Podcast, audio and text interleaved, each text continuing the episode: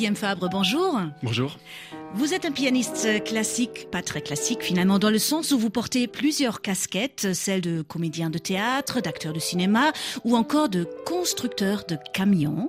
Une idée qui vous est venue il y a une dizaine d'années en Géorgie. Alors à quoi ressemble ce camion et quelle est sa mission surtout? En fait, c'est un camion de 20 mètres cubes de déménagement assez classique qui s'ouvre sur le côté, une avant-scène qui se déplie, on des rideaux pour cacher le côté camion et puis dedans il y a un grand piano de concert. L'idée c'est de permettre à beaucoup de gens euh, qui n'ont pas accès à des salles de concert euh, facilement de pouvoir écouter des concerts euh, en pleine nature, en pleine montagne, en banlieue, tout ce qu'on veut. Alors en quoi c'est différent de jouer en haut d'une falaise ou au cœur d'une forêt ou même au zoo, hein, pour ne nommer que quelques lieux exotiques où vous avez garé votre camion?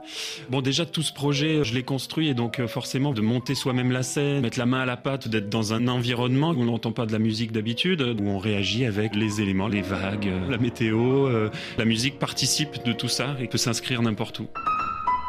Quelle est votre expérience la plus folle par rapport au cadre ou au public qui aime Fabre? Une des premières dates qu'on a faites dans une ferme euh, dans le Gers, le fermier un peu fêlé qui avait organisé ce concert disait juste avant bon il y a que quatre réservations vraiment on sait pas comment ça va se passer ça va être compliqué.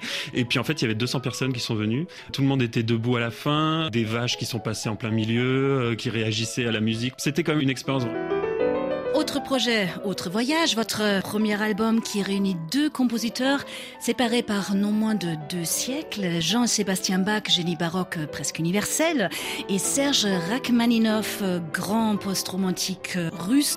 Comment ils s'entendent sur cet album, Guillaume Fabre?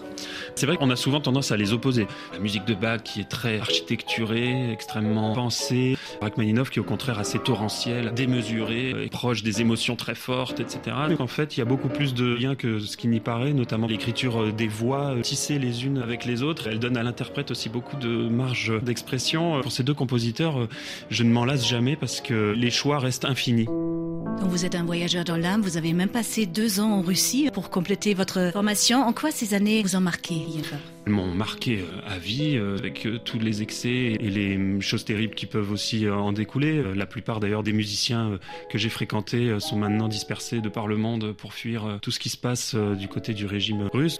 La place de la musique, en tout cas, le premier concert que j'ai donné là-bas, il y avait 2000 personnes, des étudiants à Volgograd, l'ancienne Stalingrad. C'était absolument incroyable, énormément de jeunes qui participaient à cet événement.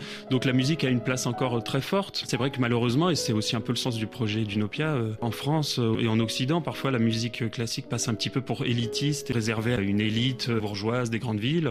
Je me suis rendu compte que dans d'autres pays, le rapport à la musique classique n'était pas forcément le même. Alors la musique reste une sorte d'échappatoire, comme dans cette sonate de Rachmaninoff qui prend par moments euh, des allures presque de rhapsodie, d'une liberté exubérante. Quelle est votre vision sur la musique, vous qui avez donné des concerts au Maroc, à Taïwan, en Turquie, euh, au, Liban, hein, Guillaume Fabre? Pour ce qui est de Rachmaninoff, c'est vrai qu'on a accès tout de suite à une intériorité, à cette sonate avec tous ces élans qui vont vers le bas en permanence, qui sont d'une tristesse infinie et en même temps cherchent l'absolu, la joie et la félicité. Voilà, la musique peut donner cet accès à l'universel dans chacun d'entre nous et ça, ça reste extraordinaire.